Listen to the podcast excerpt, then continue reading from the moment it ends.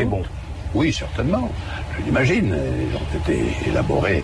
Euh, le 13 août, cette étude sera terminée, ce qui n'empêchera pas les préfets d'avoir la possibilité, euh, pour ceux qui n'auraient pas été retenus parmi ces critères, de prendre telle ou telle mesure euh, en faveur de tels ou tels enfants Hum. euh, qui leur paraîtraient susceptibles de- d'un intérêt tout particulier. En tout cas, on retient que le cadre actuel est le bon pour régler ce problème. Je vois, je, c'est-à-dire que je ne vois pas, je ne suis pas sûr qu'il soit le bon, mais je n'en vois pas d'autre. Ouais, C'est le moins mauvais. Le moins mauvais.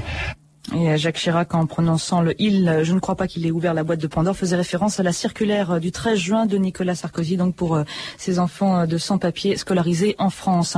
Hélène Jean, vous êtes en direct de l'Elysée, vous écoutez encore l'intervention du chef de l'État. On l'a dit, on, vient de l'entendre, Jacques Chirac a passé en revue plusieurs dossiers, notamment le conflit israélo-libanais. Il a parlé aussi du nucléaire et il a fait aussi référence à lui. Je ne me situe pas dans un temps limité. Que peut-on retenir en, fait de cette intervention? Eh ben, écoutez, on peut retenir surtout c'est pas du tout un président affaibli qui s'apprête à dire au revoir aux Français, qui parle actuellement euh, aux Français, loin s'en faut. En réalité, on a vraiment l'impression qu'il s'est saisi notamment de la situation internationale très tendue actuellement, ben, pour montrer que son expérience de président, de chef d'État, donc depuis euh, 11 ans maintenant, est tout à fait indispensable à la France et au monde. Il a d'ailleurs dit très clairement, nous sommes dans une situation qui doit être conduite avec beaucoup d'expérience et beaucoup de sagesse. Alors évidemment, on peut se douter qu'il parlait un petit peu de lui. Alors vous l'avez dit, il a été très offensif, notamment sur le Proche-Orient. Il s'était tout à fait consterné par la situation. Il a confié qu'il avait demandé au secrétaire général de l'ONU, Kofi Annan, de prendre une initiative et d'envoyer une mission sur place pour essayer euh, d'étudier, voire de régler le problème. On l'a vu très offensif, notamment sur le Hamas et le Hezbollah, qu'il a évidemment très nommément, très explicitement mis en cause. Et puis également sur le problème des sans-papiers, la régularisation des sans-papiers, vous l'avez entendu, euh, là aussi, il s'est saisi d'un problème immédiat, celui qui est posé par la circulaire Sarkozy, pour tenter finalement de prendre un peu de hauteur. Il a beaucoup insisté sur le contexte euh, sur lequel il fallait revenir. Il a, il a expliqué que d'abord il fallait un développer l'Afrique pour pas voir euh, ces gens arriver chez nous. Et puis il a aussi regretté que le délai d'examen des demandeurs euh, d'asile n'ait pas été raccourci, pas même par la majorité actuelle, a-t-il dit. Donc voilà, pas de mise en cause de la méthode Sarkozy, mais plutôt euh, un, un rappel du contexte. Enfin, effectivement, vous l'avez dit, il a rappelé qu'il ne prendrait lui-même sa décision de se représenter ou pas seulement au premier trimestre de l'an prochain. Je ne me situe pas dans un temps limité, voilà. Et bien pour l'instant, c'est un Jacques Chirac assez offensif et assez euh, sûr de lui qui s'offre aux Français pour cette normalement dernière interview présidentielle. Merci Hélène Jean, vous étiez en direct de l'Elysée. C'est la fin de ce journal, 13h33 minutes sur France Inter. On reviendra bien sûr sur euh, l'intervention du chef de l'État dans le journal de 18h et de 19h. Pour l'instant sur France Inter, donc 13h33 minutes. Tout de suite, euh, 2000 ans d'histoire pour une nouvelle diffusion euh, de l'émission de Patrick Gélinet. Bonjour à tous. Aujourd'hui, la guerre civile, sans doute la plus meurtrière de l'histoire de France, le soulèvement de la Vendée et la chouannerie.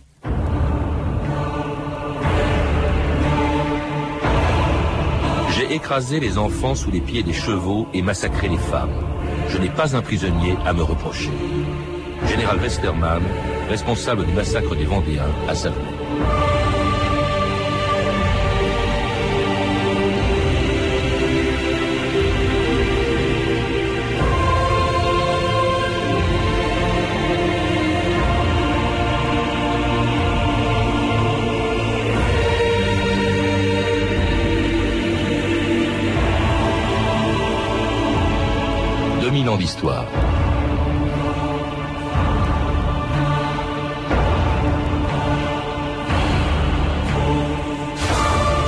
Même si on ne connaît pas le nombre exact de leurs victimes, sans doute plus de 400 000, la guerre de Vendée et la chouannerie ont fait plus de morts qu'aucune autre guerre civile en France.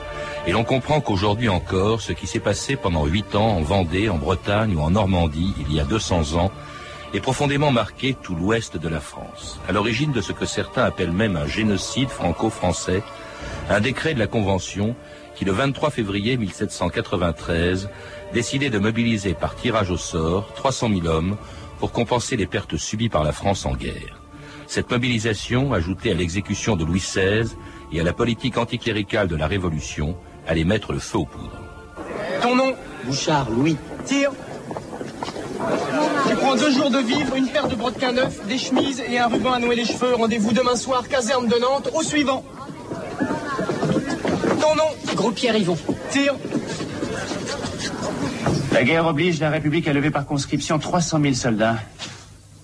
Je dois en trouver 3 000 dans le département. En effet, ce ne sera pas facile. D'autant que le printemps arrive, et après les moissons. Mais qui parle de moisson Quand la patrie est en danger. Oui.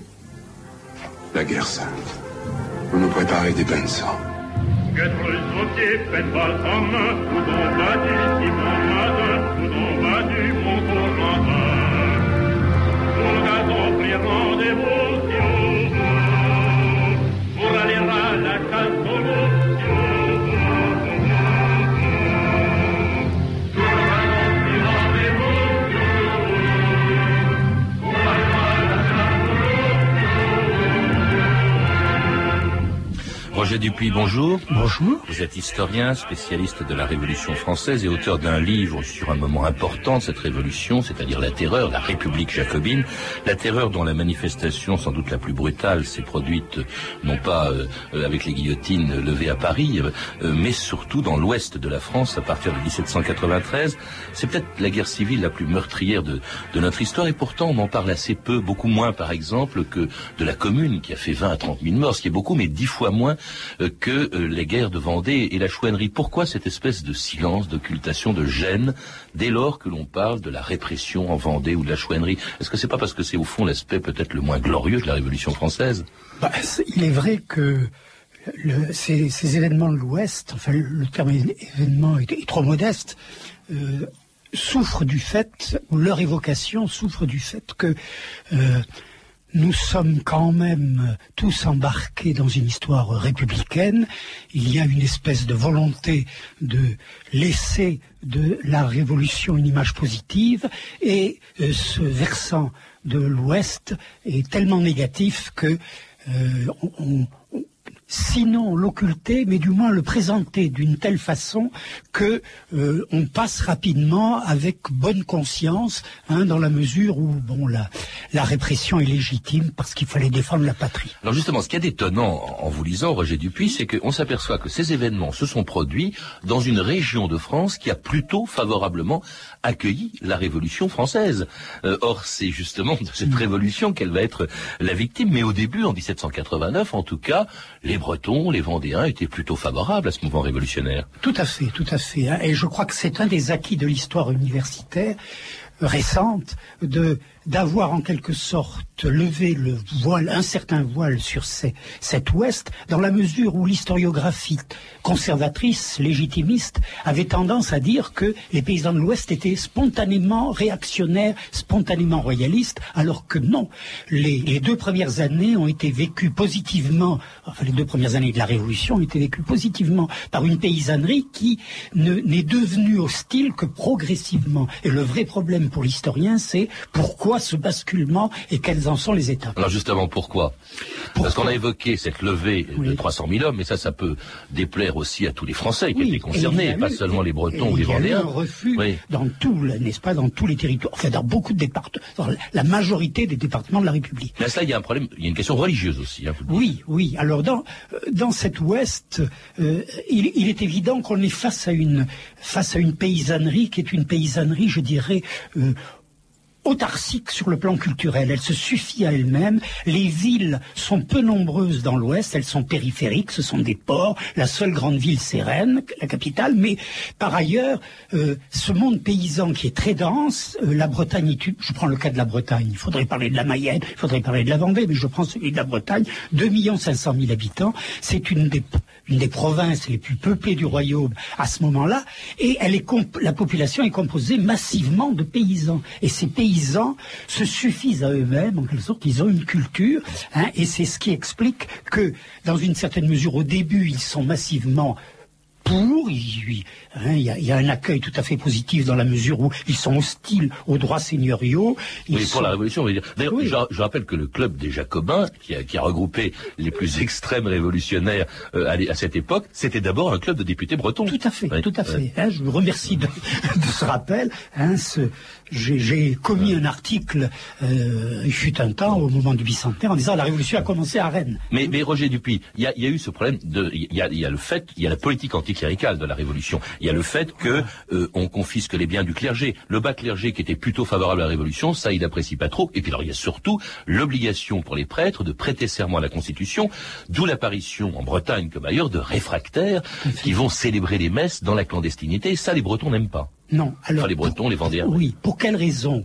Eh bien, euh, parce que des, prêtres réfractaires, il y en a eu dans tout l'Hexagone, si je puis dire. Et là, ils avaient un impact plus fort parce que, notamment en Bretagne, euh, la masse des prêtres est d'origine paysanne. Et si vous touchez aux prêtres, non seulement vous ne touchez pas seulement à l'Église ou à la religion, mais vous touchez également à tous les investissements familiaux qui poussent les enfants vers la cléricature. Hein. et donc, toucher aux prêtres, c'est ébranler tout un système social il y a aussi la mort de Louis XVI qui intervient en janvier 93, c'est-à-dire deux mois avant que le, soulèvement de la Vendée. Est-ce qu'on peut dire que c'est une révolution royaliste de ce point de vue-là C'est pas faux, mais euh, oui, je crois plutôt qu'il y a un problème de légitimité. Hein, c'est-à-dire le roi était légitime, euh, la révolution a été pendant un certain temps légitime. Il y avait une, une espèce de contrat tacite qui avait été passé entre les paysans et les régimes à venir par le biais des cahiers de doléances, vous savez hein, avait rédigé ces réclamations, les, réformes que l'on souhaitait, et les paysans,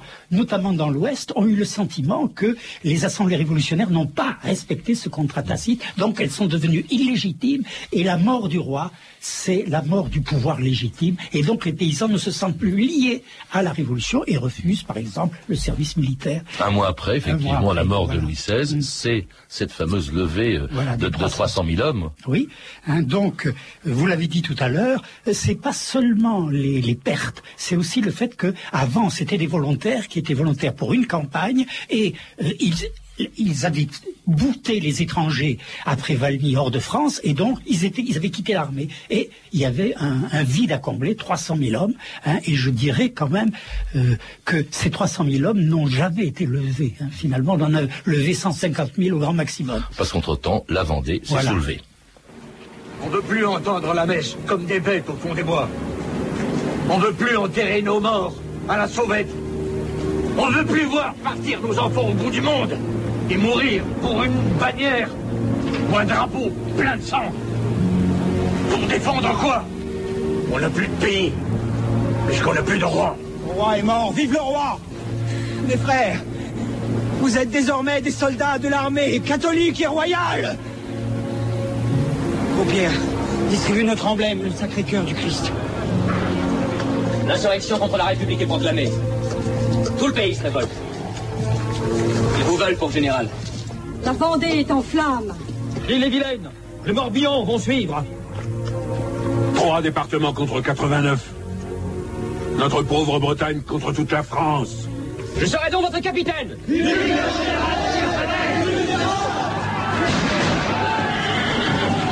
если c'était un extrait du film Les Chouans de Philippe de Broca, avec entre autres Philippe Noiret, Lambert Wilson, Sophie Marceau, le déclenchement de la guerre de Vendée en 1793, qui a une double caractéristique, vous le soulignez bien, Roger Dupuis, c'est d'abord un soulèvement spontané, il n'y a pas eu de complot, hein, comme on le dit à ce moment-là à Paris, et puis alors c'est aussi un soulèvement populaire. Ce ne sont pas les nobles qui vont commander ou, euh, participer à cette armée catholique et royale qui apparaît, ce sont des gens caclinaux euh, qui étaient, je crois, des premiers chefs de cette armée catholique et royale était colporteur, Jean Cotreau euh, était contrebandier, Stofflet était garde-chasse. Tout à fait. Donc, euh, euh, en fait, c'est une jacquerie. C'est pas ce qu'on appelait jacquerie dans l'Ancien Régime, c'est-à-dire un soulèvement paysan qui refuse le service militaire, hein, qui rappelle trop la milice, et ces gens-là, comme la milice de, l'Ancien Régime, hein, pas, celle de la Deuxième Guerre mondiale. elle n'existe pas encore. voilà. La milice d'Ancien Régime. Il y a donc un, refus. L'état de soldat est un état euh, négatif sous l'Ancien Régime, n'est-ce pas? Et les, paysans vivent encore avec cette image. Ils ne veulent pas devenir soldats, et a fortiori soldats de la République, de cette République qu'ils considèrent comme désormais illégitime. Alors il y aura aussi euh, des nobles qui finiront par se rallier, par prendre le train en marche, hein, malgré tout, quelques-uns, le marquis de Charette, la Roche-Jacquelin, et alors qui entrent dans un type de guerre qui est très particulier. C'est une guerre classique au début, hein, une guerre euh, qui est marquée par de grands affrontements dans ce qu'on a appelé la Vendée euh, militaire, et avec d'ailleurs des succès de la part de cette armée catholique et royale qui s'empare de Saumur, qui s'empare d'Angers, qui va échouer devant Nantes, parce que Nantes est une ville qui va rester fidèle à la République. Elle. Tout, tout à fait. Alors, c'est ce ralliement des nobles. Euh, pourquoi? Pourquoi ils ne sont pas là au début alors que depuis deux ans ou trois ans ils font de la propagande contre le régime? Eh bien tout simplement parce que ces nobles qui sont tous des militaires professionnels ne, ne, ne croient pas à la possibilité du, du succès d'une révolte paysanne. Euh, L'armée est devenue quelque chose de savant au XVIIIe siècle. Hein, il faut manœuvrer, il faut savoir manier un fusil, le canon, et donc on n'y croit pas. Et les paysans sont obligés d'aller chercher les seigneurs dans leur château en disant messieurs vous nous dites pique-pendre de la Révolution depuis deux ans et on vous voit pas. Et il les oblige. Et on dit, et on, le sait, la plupart de ces généraux chouans, ou vendéens, euh, font leur testament en partant, hein, c'est dire leur optimisme sur l'issue. Mais ces paysans vont se former sur le tas et ils vont devenir en effet des soldats aguerris. Et comme vous le dites très bien, la Vendée se caractérise par une guerre, si vous voulez, presque classique, hein, dans la mesure où les généraux vendéens, anciens nobles, enfin toujours nobles d'ailleurs, anciens officiers, vont disposer d'effectifs relativement nombreux, 20 000, 30 000 hommes. Hein. Il y a trois armées dans cette Vendée, elles ont chaque, chacune autour entre 18 et, et 35 000 hommes. Et, qui remportent des succès jusqu'à ce qu'arrive un général, parce que ceux qui envoyaient d'abord la mm. Convention n'ont pas été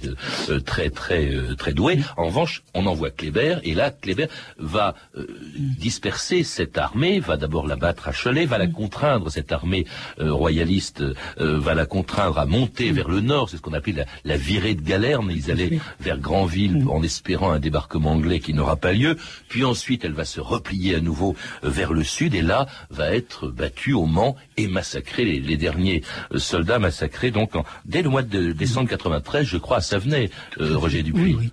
Donc vous avez bien marqué les articulations majeures. Au début des succès. Même, même Cléder est battu, n'est-ce pas, dans ses premiers affrontements, parce qu'il n'a pas l'habitude de ce type de guerre, qui est à la fois une guerre classique, mais où l'adversaire n'est pas visible, on a du mal à le localiser, alors que lui domine parfaitement le paysage, le terrain, et en tire le meilleur parti possible. Il y a une espèce de déséquilibre. Hein. Néanmoins, euh, la Convention continue ses efforts, les accroît, et finalement, les effectifs bleus croissent en permanence, et puis les soldats les premiers soldats qui ont défendu la République étaient des gardes nationaux qui n'étaient guère plus efficaces que les paysans qu'ils combattaient. Alors qu'à la fin, on a des soldats professionnels qui vont finalement l'emporter à Cholet, comme vous dites. Et puis, je, je vous coupe parce qu'il y a cette virée de galerne que vous avez évoquée, qui est quelque chose de très important. 60 000 personnes euh, adultes, militaires, femmes, enfants, vieillards franchissent la Loire en direction. Oui, là, ça, ça serait pas en nord de. Oui, c'est un raz de marée et mais qui va disparaître, qui, ça va donner lieu à une espèce de massacre systématique. En plus, ces Vendéens vont tous être victimes d'endémies, n'est-ce pas euh, euh, toute une série de maladies qui fait qu'on suit les, colonnes vendéennes au nombre de cadavres qu'elles laissent sur le terrain, hein, et euh, à l'issue, si vous voulez, de cette virée de galerne, hein, qui se termine, comme vous l'avez dit, à Savenay, euh, la chouannerie va démarrer, mais la chouannerie démarre dans un contexte de, violence terrible. Ah oui, mais quand hein, j'ai cité, on l'a cité au début, le général Westermann, qui est responsable de ces massacres, disait, je n'ai pas un prisonnier à me reprocher, ce qui est absolument incroyable, d'autant plus incroyable qu'il sera lui-même guillotiné sur ordre de Robespierre qu'il trouvait trop tendre. Hein, c'est quand même assez extraordinaire. En tout cas, après ce massacre de Savenay, le combat va continuer dans l'ouest de euh, la France, mais sous une autre forme, dès 1795, à une plus grande échelle, une guerre de coups de main et de guérilla menée par les Chouans. Les hommes, vous serez demain matin, dès le champ du coq, sur la route de nord du carrefour de Plouquet. Qu'est-ce qu'il y a? La chouette. Et alors? Enfin, je ne sais pas la chouette. C'est quoi? Les chouans.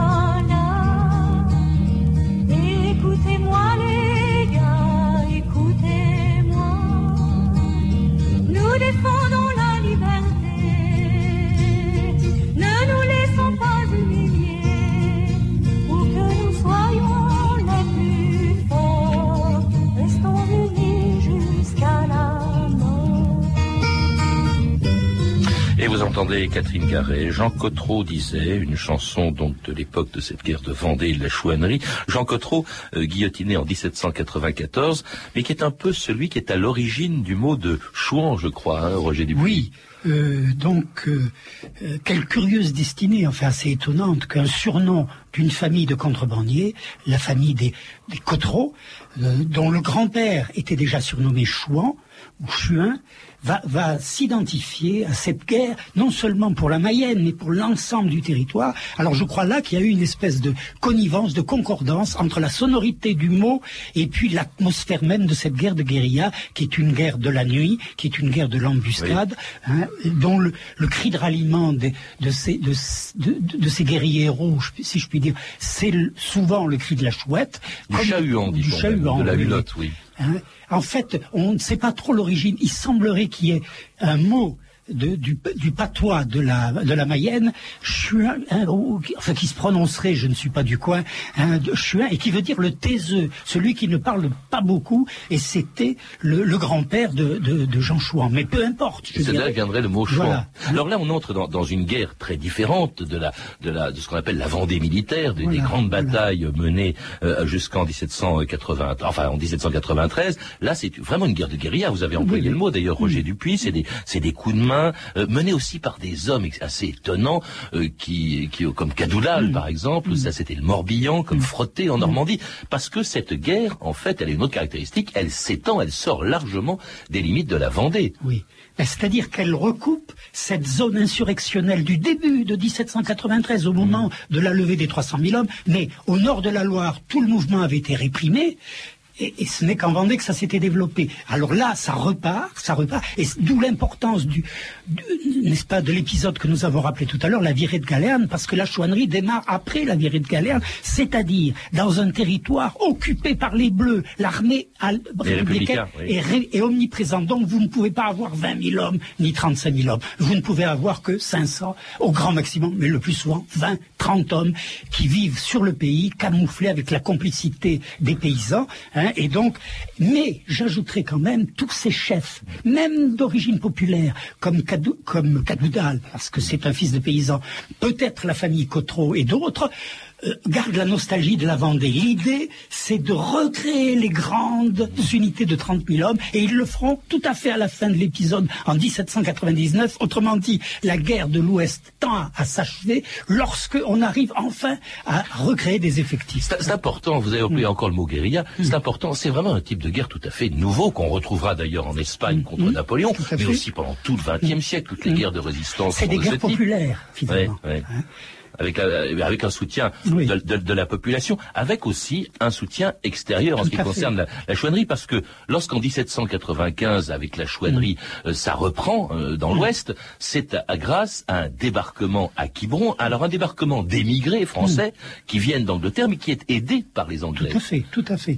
Donc, plus. la, euh, guérilla, guérilla, euh, qui, qui est, si vous voulez, euh, menacée parce qu'un nouveau général est arrivé, c'est aussi une des cartes des Bleus, c'est Hoche, qui a une vision plus réaliste de, de ce qui se passe, c'est-à-dire il sait très bien que cette révolution est populaire et elle a une origine pas religieuse, mais disons, hein, le fait religieux joue un rôle déterminant, hein, et donc il, est prêt à faire des concessions, et certains chefs, euh, comme ont négocié avec lui, il y a eu une pacification en Vendée, enfin elle, est provisoire, mais il y a une pacification en Vendée, il y a une pacification en Bretagne, hein, au nord de la Loire, et du coup, les Anglais s'inquiètent, et ils font un gros effort pour relancer la, la- guerre civile dans l'Ouest, parce qu'ils en ont besoin, et donc c'est ce, débarque- ce débarquement à Quiberon qui est euh, l'équivalent presque du jour J. hein, je veux dire, il y a 100, 100 navires de guerre, n'est-ce pas, et de transport de troupes qui, qui sont dans le golfe hein, de, donc Quiberon,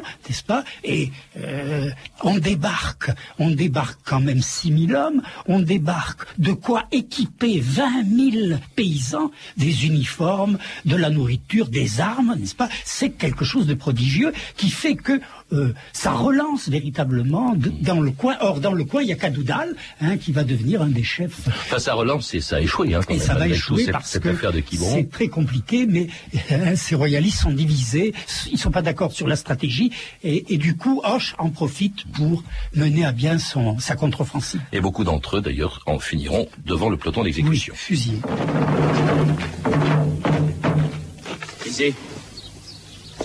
Quiconque aidera, brigand, déserteur, prêtre réfractaire ou émigré, tout ennemi de la République subira. Tout ennemi de la République subira le même sort. Sergent.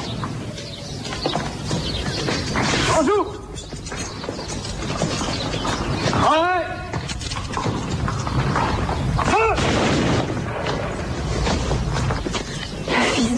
Un déserteur qui pillait, violait, terrorisait la région et poignardait la République. Et c'était un dernier extrait du film de Broca, la répression qui a été très très brutale dans tout l'Ouest. hein. On a déjà évoqué les massacres de Chavenay. Il y a eu aussi les colonnes infernales de Thibault en en Vendée, 94.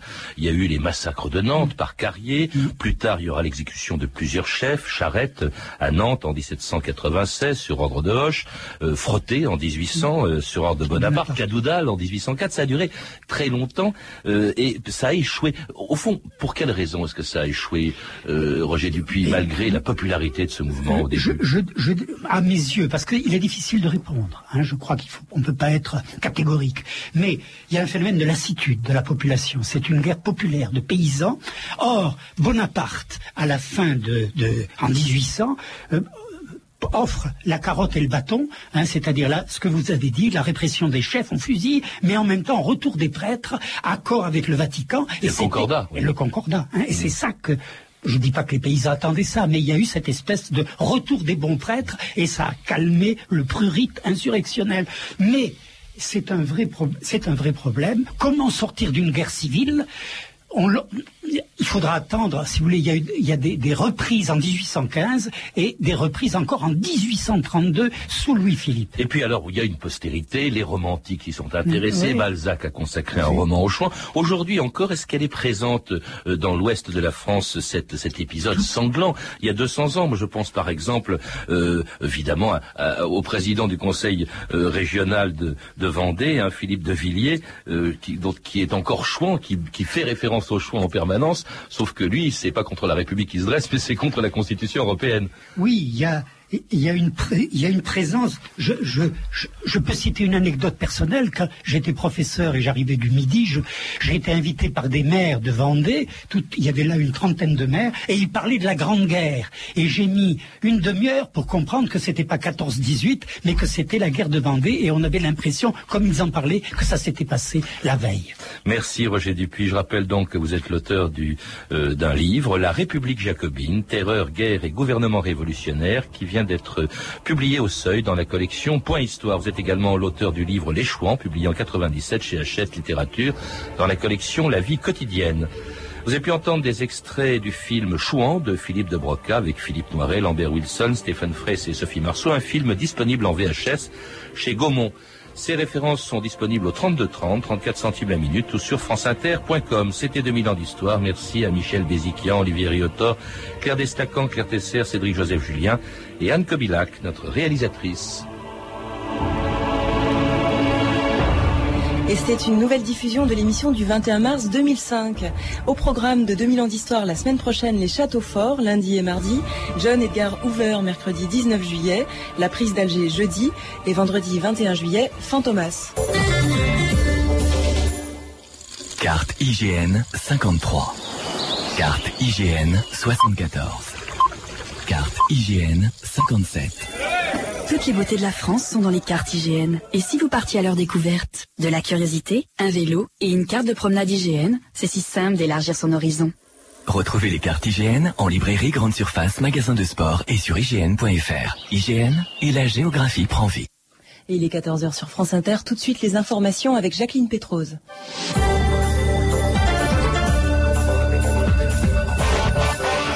Après avoir présidé le traditionnel défilé militaire sur les Champs-Élysées et avoir échangé quelques mots avec les invités de la Garden Party, Jacques Chirac a donc aujourd'hui sacrifié au traditionnel exercice de l'interview, la dernière de son quinquennat, et le président s'est immédiatement placé sur le plan international avec la situation au Liban.